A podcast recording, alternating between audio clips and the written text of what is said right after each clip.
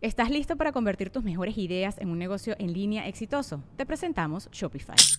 Tal vez no lo sabías, pero nuestro podcast More Than Mamis es un negocio y lo empezamos por supuesto para desahogarnos y hablar sobre la maternidad, no para convertirnos en expertas de ventas y del e-commerce. Así que sí, necesitábamos ayuda para vender nuestro merch y poner en marcha nuestra tienda. ¿Y cómo suena con Shopify? Llegó otra venta. Shopify es la plataforma de comercio que está revolucionando millones de negocios en todo el mundo. Ya seas un emprendedor desde tu casa o desde donde sea, Shopify es la única herramienta que necesitas para iniciar, administrar y hacer crecer tu negocio sin dificultades. Con Shopify puedo gestionar pedidos, envíos y pagos desde cualquier lugar, brindándote toda la información y estadísticas de tus ventas al detalle. Regístrate para un periodo de prueba con tan solo un dólar al mes en shopify.com barra sonoro, todo en minúsculas Ve a shopify.com barra sonoro para llevar tu negocio al siguiente nivel. Shopify.com barra sonoro.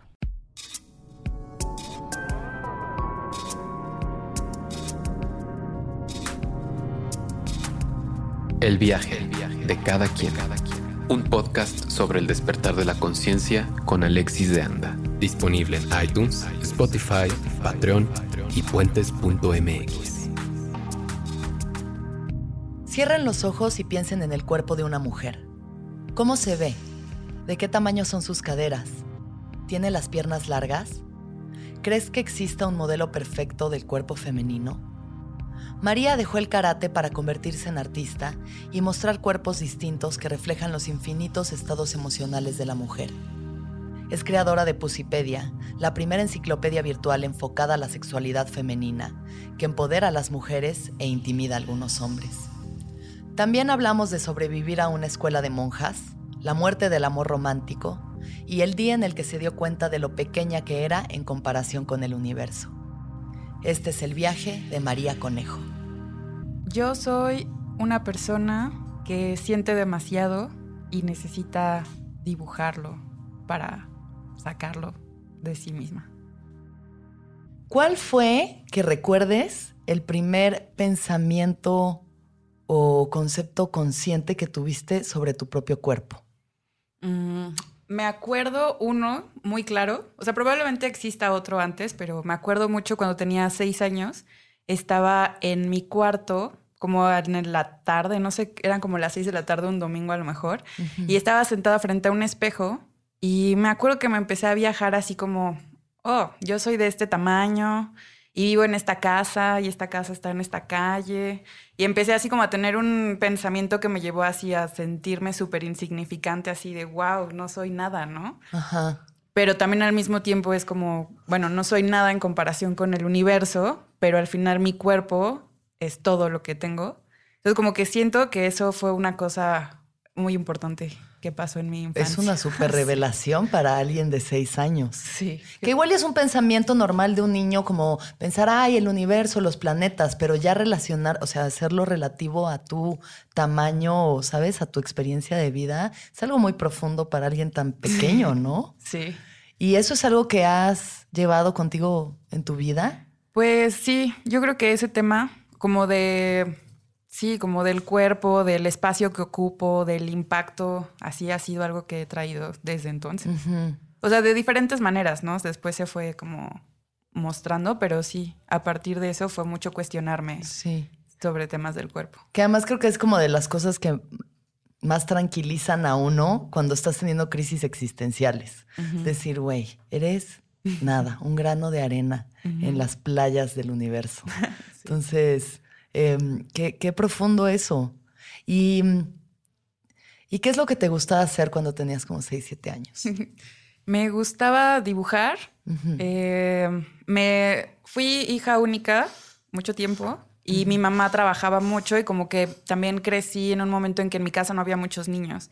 Entonces también como que no, no convivía mucho con otros niños de mi edad. Entonces me la pasaba encerrada en mi cuarto dibujando o escuchando música o viendo películas de Disney. ¿Qué dibujabas en ese entonces? Eh, yo creo que cosas de Disney. Batman, me clavé con Batman un tiempo. ¿Te gustaba? Quería dibujar. Sí, me la pasaba dibujando Batman. Súper raro. ¡Guau! sí. ¿Y qué película de Disney era tu favorita? Mm, me gustaba. La Sirenita me encantaba. Obvio. Sí, esa yo creo que era de mis fab. Eh, Aladdin también creo que fue una favorita, como que recuerdo haberla visto muchas veces de niña. Y La Bella Durmiente también me gustaba. Está muy tripeada. Digo, ahora que ya que los, los vuelves a ver y así es como que, órale, qué intensas eh, no, pues bueno, sí, claro. Regálale tu voz a alguien. Total que a los hombres no les importa si hablas o no hablas. Tú con que tengas piernas que abrir. Exacto. Calladita, te ves más bonita. Qué bonitas lecciones. ¿Crees que de alguna forma haya afectado tu relación con tu propio cuerpo estos estereotipos que veíamos de niñas? Digamos, las princesas o Barbie, ¿no? Yo creo que sí. Yo me acuerdo que cuando era niña me quejaba con mi mamá así de que es que ¿por qué no soy más blanca? ¿O por qué mis ojos no son azules? ¿O por qué me pusiste de esta forma y no Aurora como la princesa? ¿no? Oh. Entonces era como ciertas comparaciones así con las princesas que, no sé, raras. Ajá. Y eso, o sea, como que en tu, eh, en tu desarrollo personalmente te ha ido, o sea, es, es algo que te ha afectado, porque a mí, por ejemplo, pues sí sí ha sido algo muy cabrón para mí, mi propia relación conmigo misma, con mi propio cuerpo. También como una imagen pública, pues hay como más presión sobre eso, ¿no? Pero estos estereotipos con los que crecimos, digo, físicamente y de cómo tienes que comportarte y cómo es una mujer y taca, taca, ta, la, la feminidad y tus roles en el mundo, pero, pero esa parte sí como de, güey, o sea, tengo que medir un 80 al parecer y ser 90, 60, 90 y si no parezco eso, pues entonces no valgo tanto la pena como... Sí, aparte, si no soy así, entonces ninguna persona me va a amar. Nadie me va a querer. Eh, sí, no, es como una cosa súper loca. Que aparte es como buscar o incentivar esta validación a través del otro. O sea, como que casi todas las historias son princesas que alguien rescata y son como vulnerables y no pueden hacer cosas por sí mismas. No sé, está muy... Sí, está cabrón, o sea, reprogramar, bueno, desprogramarse de eso y de pronto encontrar tu propia identidad y decir, güey, mira, a mí me tocó cuerpo de escultura renacentista, culona, piernona, con un vientrecito así, de que había dinero en Grecia en el 2000 antes de Cristo. Pero sí es, pues es, creo que es un viaje que, en el que tú pues llevas mucho tiempo, ¿no? Y no sé, ¿Cuál ha sido, ah, por ejemplo, uno de tus primeros recuerdos de enfrentarte a la desnudez de las mujeres? Mm, pues yo creo que en mi familia éramos, vivíamos varias mujeres en mi casa. Y creo que mi mamá jamás tuvo como pudor así como de desvestirse frente a mí. Entonces también como que yo lo sentía bastante normal y como que siento que la desnudez también ha sido como un estado de comodidad, pero como si estás dentro de tu casa, ¿no? O sea, un espacio seguro. O sea, para ti estar desnuda en tu casa, todo bien. Está chido, sí. más cómodo. Eh, sí, como que nunca me ha, me ha causado mayor impacto así como ver otras mujeres desnudas. O sea, que piense como una anécdota así, como alguien diferente a mi familia, no, también hubo un tiempo cuando era niña que iba al karate, eh, que también fue muy raro porque en la escuela como que me ofrecieron una beca así por el promedio que llevaba, así de, bueno, puede ser artes o puede ser karate. Y no sé por qué ese día decidí... Pero tú hacías karate o solo dijeron, esta niña se ve que es buena para el karate. ¿Quién sabe por qué lo ofrecieron? y también yo no sé por qué decidí, rechacé la de artes. Dije, no, pues karate, a ver. Wow. Y era la única niña de, en el karate. Todos eran hombres, ¿no? Entonces también siempre que iba a los vestidores yo tenía un vestidor solo para mí sola y no sé, también como que siento que me separó un poco de esa experiencia, no sé. Sí. De la desnudez. Es que para mí, el otro día justo estaba como pensando en eso, más allá de mi mamá, ¿no? Que pues es como tu primer contacto con una mujer, curvas, ¿no? Bello. Pues ahí todavía tenían bello las señoras, además era como de wow esto, pues bueno, es lo más natural, he crecido viendo en contacto con este cuerpo, pero ya otros cuerpos, cuando yo, yo era niña iba en, un, en el club libanés, ¿no? Entonces había el vestidor de niñas y ya en algún momento, 12, 13 años, pues ya tenías que irte al de las señoras mujeres. Entonces, pues mientras éramos niñas, todas de que, eh, y de repente el día en el que pude entrar al vapor y a los baños de las mujeres y ver mujeres libanesas además, ya sabes, o sea, frondosísimas, desnudas, yo era como de, wow, eso me va a pasar a mí, qué locura. Sí. Porque bueno, depende cada quien cómo fue criado. Yo fui criada igual en una familia como muy conservadora, católica, ¿no? Con todos estos estigmas de vergüenza de alguna forma, ¿no? O sea, tu cuerpo es para ti, no es como para estarlo enseñando ni nada. Y a mí siempre me encantó estar encuerada. Mis papás decían que iba a ser encueratriz. Pero de todas formas, pues creces con todo esto que afecta pues, un montón de cosas, tu sexualidad, tu relación contigo misma, con tu reconocer tu propio cuerpo, ¿no? No sé para ti cómo haya sido eso. Sí, pues, bueno, ahora estaba recordando, em, ¿qué estaba recordando? Me fue el pedo. Eh, o sea, me acuerdo que siempre me sentí, o sea, siempre me he sentido muy cómoda como desnuda, ¿no? O como, no sé, como que mi cuerpo cuando era niña hasta cierta edad nunca fue una cosa que me representara algo más. o sea, era como me salía a la calle con shorts o no sé, no me importaba tanto cómo iba vestida ni nada.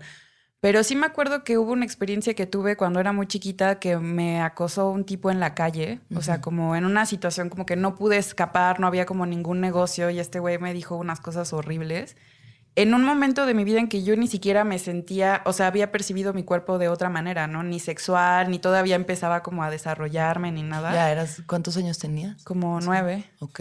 Y me acuerdo así que eso fue una cosa que me super cambió la manera en que empecé a percibir mi cuerpo también. Ajá. O sea, porque de repente me sentí vulnerable y sentí que alguien más veía mi cuerpo.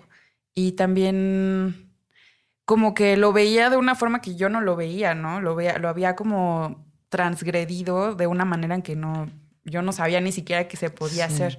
Entonces yo creo que esa, esa experiencia, que es horrible, eh, sí replanteó como muchas cosas en mí, la percepción que yo tenía de mi cuerpo y etcétera. Y después también este mismo tema del cuerpo, o sea, paso, o sea, aparte también siento que son muchas cosas, ¿no? Entre que creces creyendo que los cuerpos deben de ser de ciertas maneras por las películas y lo que sea, o los acosos y así, tu familia también que a veces hace comentarios que muy extraños de, ay, ya subiste de peso, o segura que te vas a comer eso, o cosas así. Sí. Y luego también lo que decías, ¿no? Como la educación católica y así. Yo fui a una escuela de monjas y también fue peor, ¿no? Entonces son como demasiadas cosas que siempre le atribuimos a los cuerpos desde cualquier parte. O sea, como que es una carga muy pesada y es muy difícil por eso tener una buena relación contigo, contigo misma. Eh, pero igual también en la escuela de monjas en la que iba, era un tema, así como mm. a mí no me importaba tanto, yo no me sentía un ser sexual, pues usaba mis faldas y corría o traía los pants de cierta manera. Y las monjas eran como, no, necesitas comprarte uniformes dos tallas más grandes porque estás distrayendo a todos tus compañeros, los estás provocando. O un día también una eh, como asesora de la escuela, me dijo que la madre superiora me había visto en el uniforme de deportes y que me pedía que por favor ya no usara tangas con el uniforme de deportes porque era muy provocador. Y yo así de, yo no uso tangas. Pero ¿cómo? O sea, como si te, se te salía la tanga. Como a mí se me salía la tanga cada rato. Yo no, pero bueno, yo iba en una escuela laica donde usábamos ropa normal y pues bueno, pantalones a la cadera, Britney Spears era como ese pedo. Sí. Entonces no hubo tanto rollo con eso, pero creo que sí, sobre todo en escuelas. Pero en una escuela de monjas de hombres y mujeres. De hombres y mujeres. Ya. Entonces, puta, sí, también debe ser muy loco. Todos los mensajes que te están llegando hormonales, relacionarte como con los chicos y al mismo tiempo lo que te dicen las monjas, que igual te están ellas metiendo rollos que tú ni siquiera tenías en mente. Sí. ¿No? Súper loco. Y aparte también crecí en un pueblito, bueno, no es un pueblito, es una ciudad pequeña, ¿no? En, en, Cuautla, en Morelos. Ya. Entonces también es como una comunidad muy pequeña y muy conservadora y muy como, no sé, es también un tema como interesante. Sí. Y bueno, em, ¿en qué momento decides que el karate no es lo tuyo y que te vas a dedicar al arte? Yo creo que, pues, casi terminé el karate a cinta negra. ¿Sí? sí. O sea, Como que sí, me clavé. Sí, estabas becada chingona en el karate. Y me quedé así años. Pero después ya nos mudamos a, nos venimos a vivir al DF, bueno, a Ciudad de México. y, y abandoné mi carrera del karate. Serías ahorita la mejor karateca de México, María. Ni modo. Igual sí me hubiera ido mejor. Este, bueno, igual, no sé. No sé cuánto, qué tan longeva sea la carrera de un karateca, pero. Este, pues no sé, también como que nunca abandoné esa parte de dibujar y siempre dibujé, como que las escuelas a las que siempre fui había clases de pintura y mi mamá también siempre procuró que yo tomara clases y no, o sea, de dibujo, de pintura con diferentes materiales y así, como que siempre me fomentaron eso. Y pues nada, como que siempre lo tuve muy presente. Y cuando acabé la escuela, no estudié artes, porque, bueno, la prepa y así, no estudié artes porque, pues yo no tenía esa experiencia de conocer a alguien que viviera del arte, ¿no? O sea, para mi mamá, mi familia, ser artista era vender cuadros afuera de la iglesia el domingo. Que ellos pensaban que eso tampoco era una cosa digna y que era difícil vivir así. Y pues yo también no sabía como lo contrario, entonces estudié diseño, pero en Bellas Artes. Encontré así por así de pura suerte el último día que podía aplicar, encontré la escuela y apliqué y me quedé. Y ahí decidí que mi vocación iba a ser siempre el diseño. O sea, me gustaba mucho dibujar y siempre fue como el artista en mi generación y así. Mm. Pero ahí decidí que iba a dedicar todo al diseño y después cuando salí odié la carrera un poco. ¿Por qué? Fue muy intenso, muy intenso y luego ya cuando me quise titular fue muy difícil porque pues puros trámites y también como hay profesores que no dan clases porque realmente les guste, sino Claro. porque es como una obligación y Ujú. te hacen todo mucho más difícil. Entonces no me titulé y como que me empezó a agobiar muchísimo eso y decidí que quería, o sea, que siempre mi, mi- mi sueño había sido ser artista pero que lo había como, como interrumpido por, por ser diseñadora, pero entonces podía ocupar el diseño en el arte, podía dedicarme al ámbito cultural y así. Entonces hice mi servicio social en, en San Ildefonso Mm. y me encantó. Aparte lo hice en un área, como que casi todos los diseñadores lo hacen en el área de comunicación, pero yo obtuve suerte de que me aceptaran en museografía. Entonces empecé a trabajar eh, montando exposiciones, colocando piezas de artistas que admiraba así en el museo, Ujú. conociéndolos, como en un trasfondo muy diferente a lo que yo pensaba que era el arte, ¿no? O que había visto que era. Ok. Entonces como que eso me abrió el panorama así muchísimo. Y me clavé así en eso. Entonces hice museografía un tiempo. Después empecé a conocer más artistas y mientras no tenía chamba empecé a hacer cosas freelance, como hacerle sus páginas y así. Hasta que un día dije, no, pues esta vida freelance no me sirve en este momento. Estoy como, necesito dinero para vivir, Mm. eh, como más seguro. Y empecé a trabajar en una galería y como para updatear la base de datos y así, y me clavé y pues como era diseñadora también empecé a hacer más cosas y como había hecho museografía empecé a involucrarme más. Sí. Y pues también me empecé como a hacerme cargo del registro de obra y el archivo de la galería, entonces conocí el, el trabajo de todos los artistas, sus trayectorias, sus discursos, sus premios, las ferias. Y después conocí a un artista que me jaló con él a su estudio y trabajé muchos años con él. Pero siempre todo el tiempo dibujé y tenía blogs donde escribía cosas o coleccionaba fragmentos que, de películas o de canciones que me gustaban y los ilustraba. Entonces como que siempre lo tuve ahí como un pasatiempo, o sea, Sí. no lo abandoné. Hasta que empecé a trabajar con este artista y empecé a ver cómo era la vida de un artista, ¿no? O sea, qué implicaba, cómo, cómo eran sus rutinas diarias y cómo creaba, que eso era una cosa, de dónde obtenía la inspiración y cómo creaba. Y ahí me entró un rush creativo porque él me dio todas las herramientas para que yo experimentara y yo hiciera y yo ayudara a resolver sus piezas. Y entonces cuando yo llegaba a mi casa llegaba así como, no, pero yo quiero hacer más cosas, ¿no? Yo quiero seguir alimentando lo que he estado haciendo y ahora sé qué otros recursos tomar para hacerlo mejor. Y ya en mi tiempo libre lo empecé a hacer. Y así pasé muchos años y estaba yo feliz porque eran cosas que hacía para mí. Y, y ya, y después fue, empezó a ser un poco difícil como... O sea, conocí a alguien que, que fue a mi casa o le enseñé una foto de una- un bordado que había hecho porque hacía bordados hace mucho tiempo. Y esa persona me dijo como, deberías estar enseñando esto, ¿por qué no lo había, había visto, no? Y yo, pero enseñárselo a quién o en dónde. Y me dijo, pues yo, mi novio y yo vamos a abrir una galería y estamos buscando artistas emergentes y pues tu trabajo está súper chido. Si tienes más de esto, llévanos a tu casa y, y enséñanos. Y ya los llevé y vieron como las cosas que estaba haciendo y me empezaron a jalar así a su galería, expuse, empecé a vender cosas y empecé a creer en la posibilidad de que a lo mejor podía ser que yo tuviera potencial o que Tal pudiera... vez tenías talento. Tal vez podía ser hacerlo. artista y Ajá. no karateca. Exacto. Es que qué loco, o sea, al final ¿cómo es la vida de un artista? ¿Cómo es tu vida? ¿Cómo es tu vida diaria, ahorita? Mi vida. Ahora está... Todo el tiempo estoy trabajando, que no está mal. Te gusta, lo disfrutas, Lo ¿no? disfruto mucho. Sí, porque yo siempre que estoy viendo tus stories, estás en el taller y estás siempre pintando, dibujando, creando, creando, creando. Sí. Y es así de que hoy me da ansia de que digo, yo tendría que estar haciendo eso en vez de estar aquí viendo las stories de María. No. Es, mu- es algo que es muy, mm, siento que es como muy idealista y muy poético la vida del artista, ¿sabes? O sea, yo veo eso y digo, claro, estar encerrada en tu mundo, en tu estudio, pintando, wow, lo máximo, es como, uff, ¿sabes? Es algo como muy de ensoñación, pero en la vida real, pues no sé qué es lo que eso implica. ¿Estás listo para convertir tus mejores ideas en un negocio en línea exitoso? Te presentamos Shopify.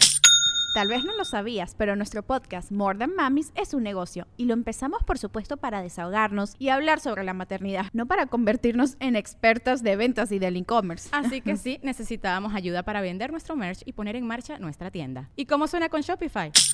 Llegó otra venta. Shopify es la plataforma de comercio que está revolucionando millones de negocios en todo el mundo. Ya seas un emprendedor desde tu casa o desde donde sea, Shopify es la única herramienta que necesitas para iniciar, administrar y hacer crecer tu negocio sin dificultades. Con Shopify puedo gestionar pedidos, envíos y pagos desde cualquier lugar, brindándote toda la información y estadísticas de tus ventas al detalle. Regístrate para un periodo de prueba con tan solo un dólar al mes en shopify.com barra sonoro, todo en minúsculas. Ve a shopify.com barra sonoro para llevar tu negocio al siguiente nivel. Shopify.com barra sonoro. Sí, es muy difícil. O sea, también ha sido como un camino muy largo. O sea, largo y no, porque no han sido como tantísimos años, pero sí, los últimos seis años que he estado como muy clavada en desarrollar mi, mi trabajo como artista ha sido súper difícil.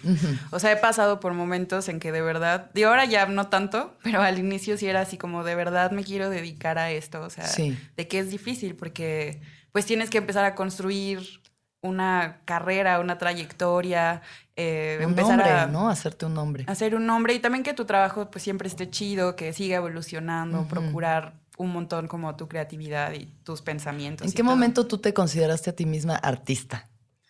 Uh, em, yo creo que no hace mucho, hace como unos tres años, pero fue, pues ya como que me lo cuestioné mucho tiempo así de si soy artista o no.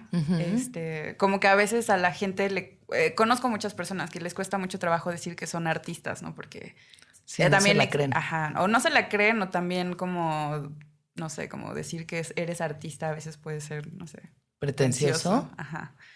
Pero pues yo un día dije, pues eso hago. o Ya sea, que vivías de eso, ¿no? O sea, bueno, yo cuando dije ya soy comediante es cuando ya vives de lo que haces. Exacto. O sea, ahí es, eso es.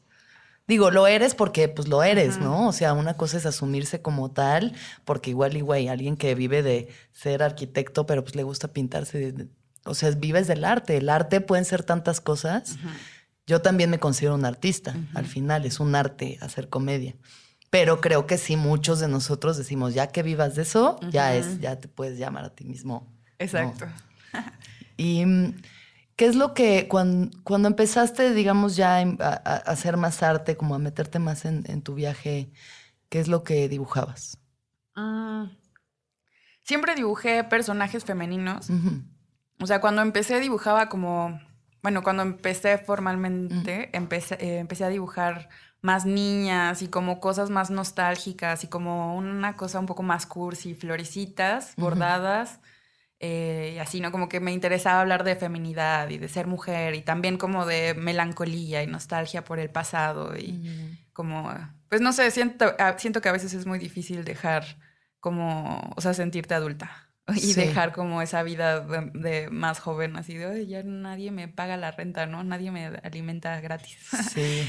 Em, entonces como que empecé dibujando cosas así y después tuve un como novio, sí, que me cambió un poco la percepción como del amor romántico también y ¿Por me qué? hizo cuestionar más cosas. Pues una porque tuve una relación súper tóxica con él y entonces empecé como a percatarme de que había cosas que yo creía que eran amor y no era no para son nada. amor. Y no. Entonces, como que me voló la cabeza muchísimas cosas que sentí y ahí empecé como tenía estos personajes, estas, estos personajes femeninos y de repente un día pues de tantas cosas que sentía y como desesperación y así, porque dibujar es una forma de que hago yo catarsis, ¿no? O sea, de que proceso mis pensamientos o mis emociones. Entonces este güey me tenía como en una situación de... Eh, pues muy extrema y todo el tiempo estaba dibujando lo que me hacía sentir. Entonces empecé a hacer esta, no novela gráfica, pero dibujos que iban sobre este tema, ¿no? Esta, este personaje que un día pierde la cabeza y la busca y pasan y como que interactúa con esa situación, ¿no? A veces la encuentra, a veces la cabeza es más grande, a veces eh, son varios cuerpecitos. Y ya en ese viaje que me metí así de ponerme a dibujar este personaje sin cabeza, de repente me empecé a dar cuenta como de la gestualidad del cuerpo. O sea, como ese personaje sin cabeza, sin esos gestos que nos dan como nuestras expresiones en, la cara, pues también comunica un montón de cosas. O sea, una postura corporal puede expresar una emoción o una situación específica y también como que libera cierto contexto, porque ese cuerpo podría ser de cualquier persona, ¿no? De quien lo dibuja o de quien lo ve, sea el, el sexo que sea. Entonces, pues ahí me empecé a clavar y eso empezó como a hacerme, eh, pues, pensar y, ser consciente de todas estas veces en que mi cuerpo ha sido, pues, esa constante de, cuestionamiento y de reflexión a lo largo de mi vida, ¿no? O sea, hasta ahora es que puedo ponerlo más como claro así de, ah, sí, a los seis años tuve esa crisis que sobre mi cuerpo, después me pasó esto y así. Pero hasta, hasta que lo descubrí dibujando. Claro. Es que justo, bueno, yo también viví una relación tóxica. Tóxica al final pues es de los dos lados, ¿no? Es muy fácil victimizarse en la toxicidad, pero como toma tiempo darte cuenta de que pues es un, una co-creación de esa relación. Em, pero algo que yo experimenté también fue el ya no reconocerme a mí misma. Como no reconocerme ni en mi cuerpo, ni en mi identidad, y es muy cabrón eso, lo que dices. O sea, es como perderla, es como disociarse completamente. O sea, bueno, a mí mi ex también como que me hacía muchos comentarios sobre mi físico que me tenían súper insegura y creo que muchas mujeres pasamos por eso. Mucho más que los hombres, que igual una puede atacarlos desde otros ángulos, pero creo que las mujeres hay una constante sobre eso. O sea, una constante que yo he por lo menos eh, escuchado mucho y, y, me resuena y últimamente también resurgió con otras personas. Eh, que cuando engordas, o sea, en pareja, pues bueno, entras en una zona de pronto de confort y de que hay si el monchi, papá, papá, engordas y es como, es que ya no, el sexo ya no está tan chido porque engordaste. Y eso, como morra, es una locura, güey. O sea, a mí me, me, explotó la tacha completamente, me volví loca, loca. Y me ha tomado mucho tiempo reintegrarme después de esa experiencia. Entonces creo que algo muy bonito que hace tu trabajo y que has hecho además como en la evolución de tu arte es mostrar esos cuerpos distintos, ¿no? Y eso también va un poco de igualito, así me pasó igual, o sea, igual subí de peso, igual me empecé a traumar, así de, güey, pero me estaba cuidando un buen y ahora esto es como un fracaso, ya no, no me va a querer y me empecé a portar, bueno, no a portar, a sentir muy insegura, eh, pero también y, y perdida, así como de mí misma y todo. Sí. Y justo en el dibujar, o sea, como que antes dibujaba cierto tipo de cuerpos, ¿no? Como un poco más, este, ideales, como quizá algo que yo añoraba, así de, no, es que yo deseo que mi cuerpo sea una cosa más estética, más delgada. Claro. Pero también justo cuando acabé esta relación y que me sentía perdida, también y como súper mal conmigo misma por no cuidarme, por dejarme así, como, no sé. Dejarte de ver, ¿no? De alguna forma. Exacto. ¿Qué pasa? Como que empezar a explorar otro tipo de cuerpos o empezar a, ver más mi cuerpo y ser más consciente así de, bueno, pues así soy, ¿no? O sea, que esté gorda no significa que valgo menos. o sea, que esté gorda y que yo no me sienta feliz es porque no, me, no lo estoy haciendo bien, no me estoy cuidando, entonces eso es lo que está faltando, amor hacia mí, ¿no? Pero no tiene nada que ver con mi cuerpo.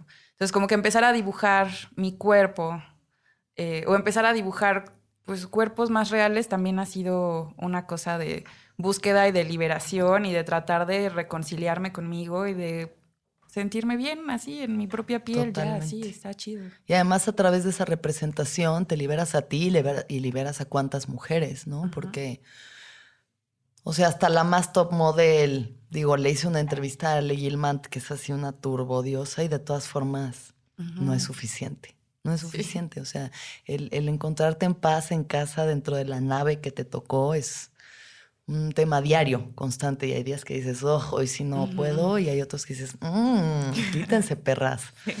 Pero, pero me parece algo muy bello, me parece algo muy bello eso. mm, a la par de, creo que hay una liberación sexual muy profunda en tu trabajo. Y eso tú, ¿cómo lo has vivido? Pues, no sé, como que también siento que mm, mi familia nunca hablaba de sexo, o sea, siempre fue un tema súper tabú. En la prepa también fue una cosa súper tabú. Y pues no sé, también como que yo en esta, siempre ha sido una cosa de explorar y de conocerme también, ¿no? Entonces, siempre pues me ha gustado coger.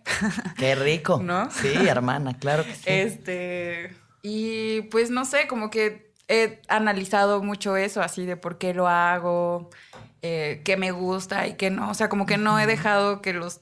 No sé cómo realmente. O sea, es- muy interesante eso. O sea, nunca has tenido como, como que para mí sí ha sido una evolución en mi vida sexual de, eh, este, no sé qué está pasando, o sea, mucho pudor, mucho, ay, no, espérate, y no me ve, ¿sabes? Como mucha pena a- y a- poco a poco ir quitando capas y capas y capas de vergüenza, de culpa católica, de, ¿no? Tabú, pa, pa, pa, pa, pa. Y hasta la fecha sigue siendo, ¿sabes? Cada vez que tengo sexo es como, pues a veces lo hago por mí, ¿sabes? Como por mi propio placer, porque qué rico yo lo que siento. Sí. A veces como qué rico lo que siente el otro. A veces es como una cosa de los dos, como una cosa ya mucho más energética, mucho más sutil. Mm, pero bueno, toma tiempo también. O sea, qué chido las que lo entienden a la primera, pero creo que como mujeres mexicanas es un súper proceso el llegar a hacerte dueña de tu propio placer. Sí, pues yo pienso que, o sea, cuando estaba en la prepa y así, sí estaba mucho eso de, ay, no, es que ella ha estado con muchos hombres, entonces es una puta, ¿no? Cosas así. Obvio. Eh, pero también como que nunca dejé que, que eso fuera una cosa que me definiera así de, güey, pues, o sea, si tú no quieres experimentar ese es tu pedo, pero si yo quiero eso también no cambian las cosas. Pero después también, hablando como del placer y eso, también sí ha sido un proceso en el sentido de que, pues, cuando empiezas a coger no sabes coger, ¿no? Claro. Y las referencias que tienes de cómo tiene que ser el sexo, pues vienen del porno y vienen de, de lugares que te han dicho que así está bien. Los sonidos son Lupe eh, con una flema. Este. Ay, ya se me olvidó.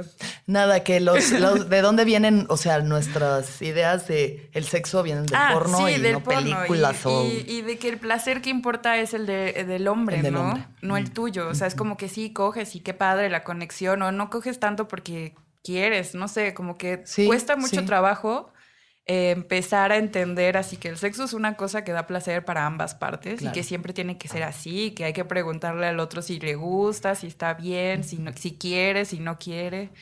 Eh, pero sí, es un proceso que toma mucho tiempo y más cuando te enseñan así de no, las mujeres que se valoran son las que no abren las piernas, ¿no? O Claro, sí. A mí una vez una amiga, tenía una amiga que ella estaba en la escuela de monjas y como a los 15 años estábamos un grupo de amigas y nos dijo, miren, es que las mujeres somos como manzanas. Entonces, cuando tú llegas, por, o sea, a buscar una manzana que sea la chida, pues no vas a agarrar la que está toda dedeada, la que está manoseada, la que está mayugada, no, o sea, quieres la manzana que está perfecta. Y bueno, me acuerdo tanto de eso que en el momento yo decía, claro, claro que quieres la... Hasta que me dedearon y dije, no, tal vez no quiera ser la manzana que está perfecta. Pero es algo muy bonito, que es, eh, que es ahí en donde entra el tema de Pusipedia. Pusipedia, para toda la gente que esté escuchando esto, es una enciclopedia, está en inglés y en español, ¿correcto? Así es. sobre una muy diversa cantidad de temas sexuales, más enfocado hacia la mujer, pero muy bueno para ambos sexos. Y trata temas desde em, la masturbación o el sexo hasta enfermedades, hasta... Eh, cosas que el patriarcado nos vende que nos hacen daño. También salud trans, no binaria, eh, personas con discapacidades.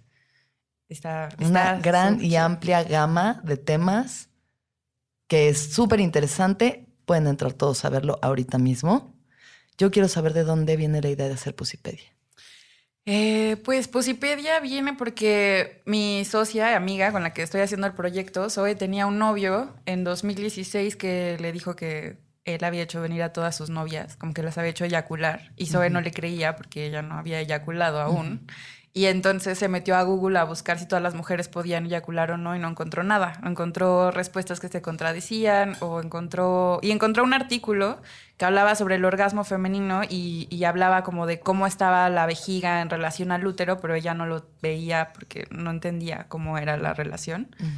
Eh, no sabían dónde estaba su vejiga y me lo mandó y también el artículo como que cerraba así de que no podían concretar que era el punto G porque no había estudios que demostraran qué era realmente. Entonces a Zoe, que es periodista, pues se le hizo una mamada así de cómo es posible que sea 2017 y no haya información sobre el cuerpo y el placer femenino, ¿no?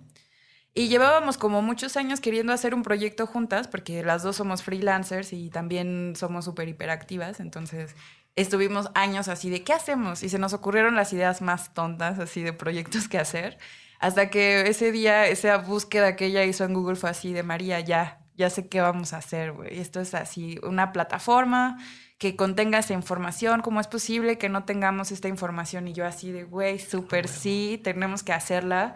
Dame pues todo mi trabajo gira en torno a eso, ¿no? Y busca precisamente que cambie la manera en que hablamos de estas cosas y que las vemos, la manera en que percibimos los cuerpos del otro eh, y pues el sexo también y todo.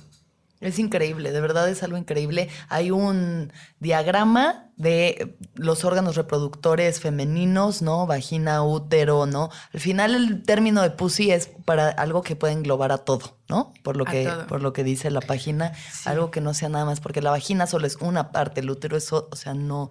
Entonces pussy además metafóricamente es pussy power, engloba mucho más allá del cuerpo. Y tiene este esquema 3D que puedes ver como desde mil ángulos para entender cosas que de verdad eso somos y no lo sabemos y no sabemos dónde está qué, ni qué, ¿no? Ni cómo se relaciona una cosa con la otra. Entonces es información que como mujer o como ser humano pues viene muy bien entender, ¿no? Sí, y aparte, o sea, también lo que Pusipedia busca es justamente eh, quitar esta vergüenza que existe sobre los cuerpos, ¿no? O sea, porque justo ahora que hablamos como de coger y de eh, sentir placer y de exigir, pues eso tiene que ver mucho con cómo se manejan los temas. Sí. O sea, porque si manejas todo como las cosas de sexualidad como un tabú, pues no las hablas. Te da pena, te da pena tu cuerpo, te da pena pedirle al otro así de, güey, pues tócame así o... Y no lo haces, ¿no? Entonces sacrificas tu placer por pena. Y eso viene también muchísimo de él eh, servirle al hombre. Porque cómo voy yo a decirle que lo está haciendo mal, que ahí no está el pinche clítoris por enésima vez, está más arriba, güey. sí. Sí, y al final, o sea, es, cada experiencia es tan individual, es tan específica de la comunicación de uno con el otro Mm, es súper importante, yo creo, empoderarnos hoy en día con conocimiento y con comunicación, ¿no? Entonces, ¿tú cómo vives hoy en día tu sexualidad, María? Yo, pues, ¿cómo la vivo? Bien. ¿Bien? Divertido. Sí. muy bien. Chido. Chido. Eh, pues bien, últimamente ya no cojo tanto, porque también como que estoy tratando temas en terapia así de que, pues igual no tengo que coger todo el tiempo. Ok. Pero la neta, cuando lo hago, sí. Aparte también el hacer pusipedia es una cosa que ha cambiado mucho ese pedo, ¿no? Porque siento que los chicos que salen conmigo se intimidan un poco así de que no mames, está haciendo pusipedia, seguro sabe todo y yo lo estoy haciendo mal o algo así, creo. ¿Sientes que los hombres se ven intimidados por tú? Sí, pero también creo que también se le echan ganas. Es como, está chido. Huevo, más vale, ¿no? Está chido. Y también creo que Pusipedia a mí me empodera. Bueno, no Pusipedia, sino en general todo este trabajo y toda esta información me empodera muchísimo así de, güey, pues la neta sí quiero disfrutar y me la quiero pasar bien y quiero que la persona que esté conmigo se la pase chido. Totalmente. Entonces como que eso estoy tratando de procurar, así como coger cuando realmente quiera con alguien que realmente me guste. Sí. Y si pasa, disfrutarlo chido y pedir lo que me gusta. Y también si no quiero, pues decir no, la neta Sí, chida la cena y las chelas, pero pues Hasta me voy a ir a dormir con mis Es que sí, también creo que es importante eso como mujeres, sobre todo cuando eres más joven y más como mm, eh, maleable, el entender que no tienes que a huevo cogerte a alguien nomás porque saliste con esa persona, ¿no? Porque, uff, cantidad de veces que ha pasado, ya pues ya fuimos a cenar, pues ya no sé, el cotorreo, los chupes, lo que sea, pues ya, y ya contarle que se vaya te lo coges, güey, ¿no? O sea, ¿cuántas veces nos ha pasado? Entender, yo digo, mira, mi consejo para todas las mujeres que estén escuchando esto, y hombres también, si el beso no está chido, ahí déjala, hermana. Si el beso no está chido, ya no hay nada más que decir. Súper de acuerdo. ¿Verdad? Sí. O sea, es que, güey, ya desde ahí, ¿para qué? La llevas hasta... y disfrutar y de verdad como que explorar los fetiches también creo que es un tema que, que es súper tabú. O sea, si el sexo es tabú, el fetiche es lo más tabú. Y es tan sano y es tan chido y hay como tan poca información en México, ¿no? O en Latinoamérica sobre esos temas. No sé, pues si pedía que tanto haya explorado sobre el fetiche. el, el, fetiche. Creo que todavía no le entramos tanto a esa parte, pero sí debe estar en nuestra lista de artículos pendientes. Ah, pues me encantaría mi colaborar. Perfecto. Sí, sí. Buenísimo. increíble. Buenísimo. Vamos a hacer unos artículos sobre el fetiche. Sí. ¿Tú eres una persona espiritual, María? Espiritual. Mm, ¿A qué te refieres con espiritual? Pues, no lo sé. Sí, creo, trato. Como que he perdido la fe de repente en muchas cosas. Intento. O sea, digo, supongo que en esta crianza católica, Dios Padre Todopoderoso no es algo con lo que ya comulgas. No. Y aparte es muy loco porque mi mamá, cuando yo nací, era súper hippie y era yogi, iba al ashram y a mí me tuvo así como en condiciones muy pues vegetarianas.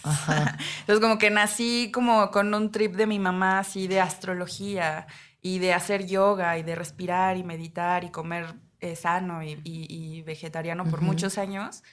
Eh, y después ya mi mamá tuvo otra pareja, tuvo otros, mis hermanos y cambió como nuestras dinámicas, ¿no? O sea, ya dejamos de ser vegetarianas. Mi mamá también renunció muchos años antes al yoga. Pero, y después me metió a mí en una escuela católica, así como, porque era una buena escuela, no necesariamente porque creyera en esos temas, ¿no? Y pues no sé, como que ahí siento que hubo un desbalance, un poco así como que llevaba una vida como más libre. A ver, un momento, porque Lupe ahora sí ya está roncando bien. Lupe, ya. No. No tanto, cálmate. O sea, güey, relájate un chingo con esos ronquidos. ya, ya, señora. Lupita D'Alessio, güey. Lupita D'Alessio echándose una siesta.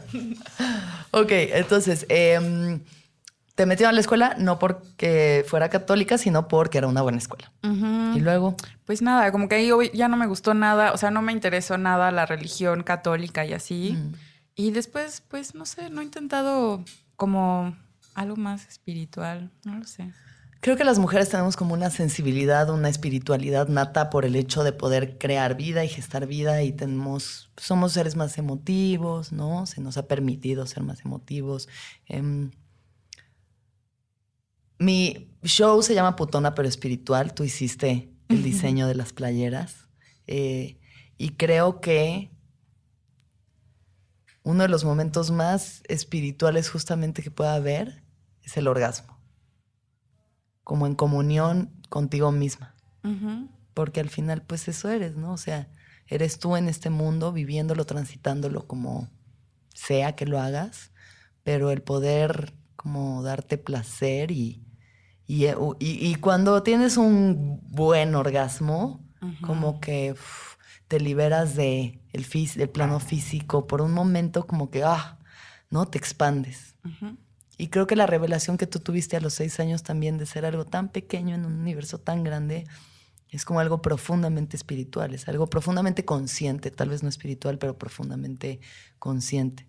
Entonces yo creo que en tu trabajo, o por lo menos como apela a mí, hay algo, eso, muy, muy consciente de ti, de tu de, lo que habita, ¿sabes? De tu ser. Porque aunque sean cuerpos, lo que estamos viendo son como estos seres, como estos espíritus femeninos, ¿no? Explorándose, viéndose desde tantos ángulos, desde tantas formas. A mí eso me parece. Oh, sí. me encanta. Sí. Y no sé, yo creo que a muchas mujeres también es algo que les ha ayudado. No sé si han llegado chicas como a hacerte comentarios de, de cómo tu trabajo ha permeado en ellas. Sí, me, los recibo muy frecuentemente. Eso me encanta, porque también creo que hacerlo, bueno, sí, creo que ya entiendo lo de la espiritualidad. Em, o sea, como que haciéndolo también es una forma en que busco generar empatía, ¿no? O sea, porque también después pienso que pues uno llega a, este, a esta existencia solo y no sin saber ni sin tener un propósito. Y entonces el propósito que bueno yo siento que es es como pues estar en paz y hacer que o sea, que la gente procurarla no procurar esa eh, ese bienestar y, sentir placer también. Creo que es una es una cosa importante. Y también creo que estamos muy solos. O sea, como que al final también conocer a otro ser humano es una cosa muy imposible porque aunque conozcas mucho a una persona, realmente nunca vas a saber si están entendiendo las cosas exactamente de la misma manera, ¿no? Como que hay una barrera ahí.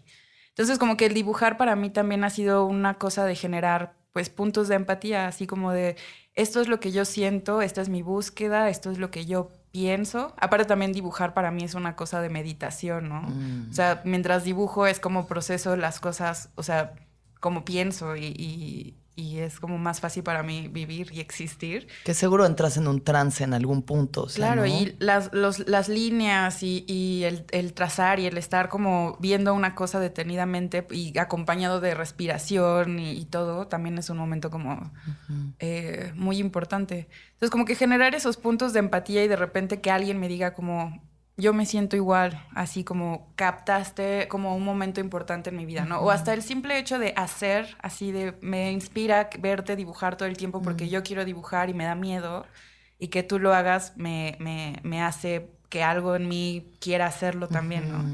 Y para mí es como, wow, eso está increíble. O sea, es como sentirte menos solo, sentirte que, pues, o sea, que sí es, eres tú y tu propio cuerpo y tu propia existencia, pues también la gente alrededor está sintiendo, ¿no? Y, no estamos, o sea, sentimos cosas muy similares. Sí, estamos conectados. ¿En dónde te ves en 10 años? Espero que pintando todavía. Quiero seguir pintando. Y no sé, eso es lo único que puedo ver. Seguro estaré haciéndolo. Eso, eso creo. Y no sé, interesante, el futuro. Mm, el futuro. Pero sí, eso es lo único que me veo haciendo, creando. Creando siempre. Y creando cosas más grandes, quizá. ¿De tamaño o de concepto o de ambas cosas? De ambas cosas. Qué bonito, María. Pues muchísimas gracias por haber venido al viaje. Gracias a ti. Y espero que nunca dejes de crear y que sigas inspirando y conectando a la gente porque tu talento es impresionante y súper profundo. Ay, gracias. y con eso, queridos, que todos los seres sean felices, que todos los seres sean felices, que todos los seres sean felices. Gracias. El viaje, de cada quien. Un podcast sobre el despertar de la conciencia con Alexis de Anda. Disponible en iTunes, Spotify, Patreon y puentes.mx.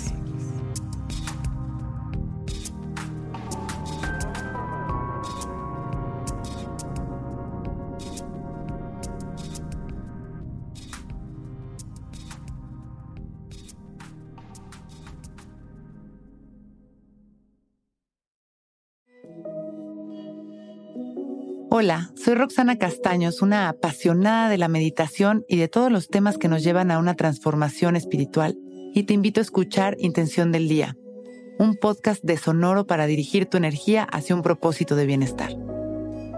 Encuentro un nuevo episodio todos los días en cualquier plataforma en donde escuches podcast. Intención del Día es una producción de Sonoro. ¿Estás listo para convertir tus mejores ideas en un negocio en línea exitoso? Te presentamos Shopify. Tal vez no lo sabías, pero nuestro podcast More Than Mamis es un negocio y lo empezamos por supuesto para desahogarnos y hablar sobre la maternidad, no para convertirnos en expertas de ventas y del e-commerce. Así que sí, necesitábamos ayuda para vender nuestro merch y poner en marcha nuestra tienda. ¿Y cómo suena con Shopify?